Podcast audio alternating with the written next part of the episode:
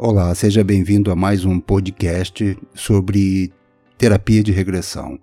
Hoje eu vou falar sobre um ponto é, que vem destacando também nas terapias de regressão, que tem a ver com a formação de karmas, sobretudo de outras existências, situações que, apuradas em terapia de regressão, vemos que, mesmo aquelas questões do passado, sem gravidade, elas podem gerar karmas e gerar reencontros futuros.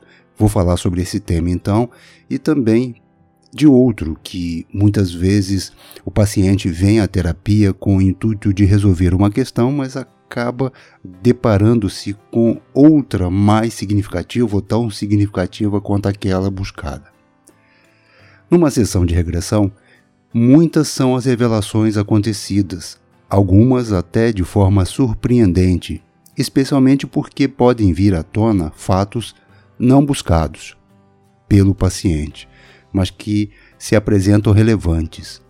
Foi o caso de uma paciente que veio à sessão de regressão para resolver uma questão específica. Outra, no entanto, revelou-se por sua importância além daquela inicialmente buscada, ambas devidamente tratadas na sessão. A preocupação que a trouxe à terapia de regressão tratava-se de seu filho por difícil relacionamento com o pai, situação revelada na sessão como repetição de uma circunstância idêntica acontecida entre eles em outra existência, quando foram também pai e filho. Os reencontros objetivam a superação kármica de fatos originados em outras existências, porém, tem sido corriqueiro a repetição do mesmo problema de relacionamento ocorrido em outra vida, não sendo incomum até a ampliação do karma entre os envolvidos. Esta situação é perfeitamente diagnosticada de forma singular na terapia de regressão, tudo revelado e devidamente tratado, mudando o futuro que caminhava para ser negativo se não houvesse a situação de uma terapia tão esclarecedora. Quanto à outra revelação, foi de algo a princípio não buscado pela paciente, sobre o relacionamento dela com a sua mãe, visto que a ligação da mãe sempre foi bem ruim para com a paciente até o falecimento, quando, dias antes, disse sentir pela filha sentimentos extremamente negativos situação sem explicação lógica até que tudo ficou entendido em sua primeira sessão de regressão. Desde criança, sua mãe a tratava com disciplina rigorosa e frieza, claramente sem amor pela filha. Ao levar a paciente a outra vida, chegamos à causa de triste relacionamento entre as duas, especialmente da mãe em relação à filha nesta atual existência.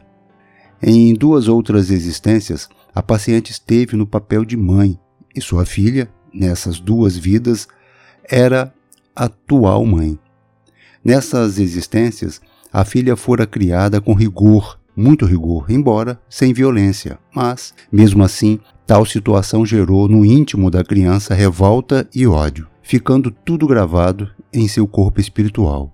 Corpo este presente em suas vidas futuras, vindo à tona os negativos sentimentos de raiva e desamor, guardados nas personas que existiram em vidas anteriores.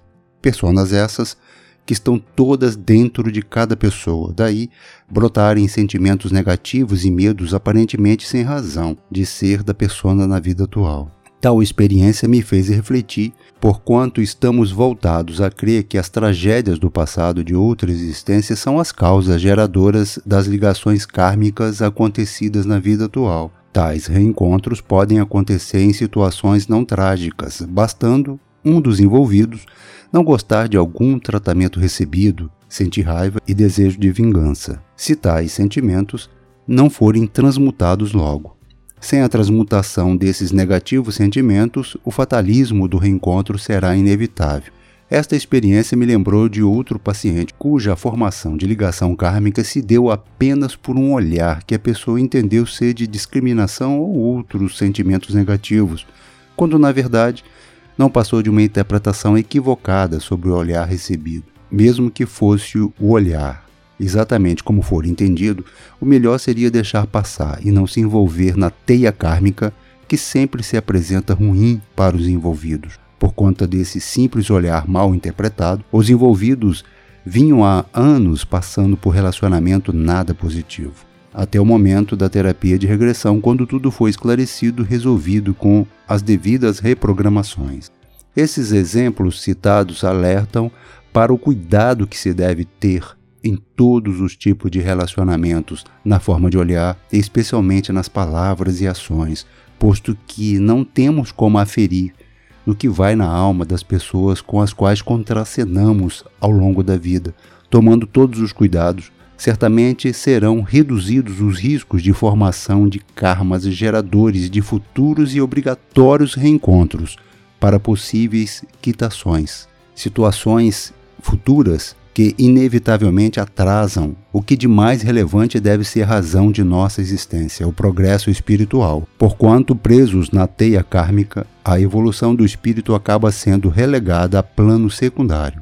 Vimos nesse podcast e também no artigo que eu fiz a respeito que a terapia de regressão, além das questões trazidas pelos pacientes, revela questões outras ocultas até do próprio paciente, mas que se apresentam necessárias de serem resolvidas.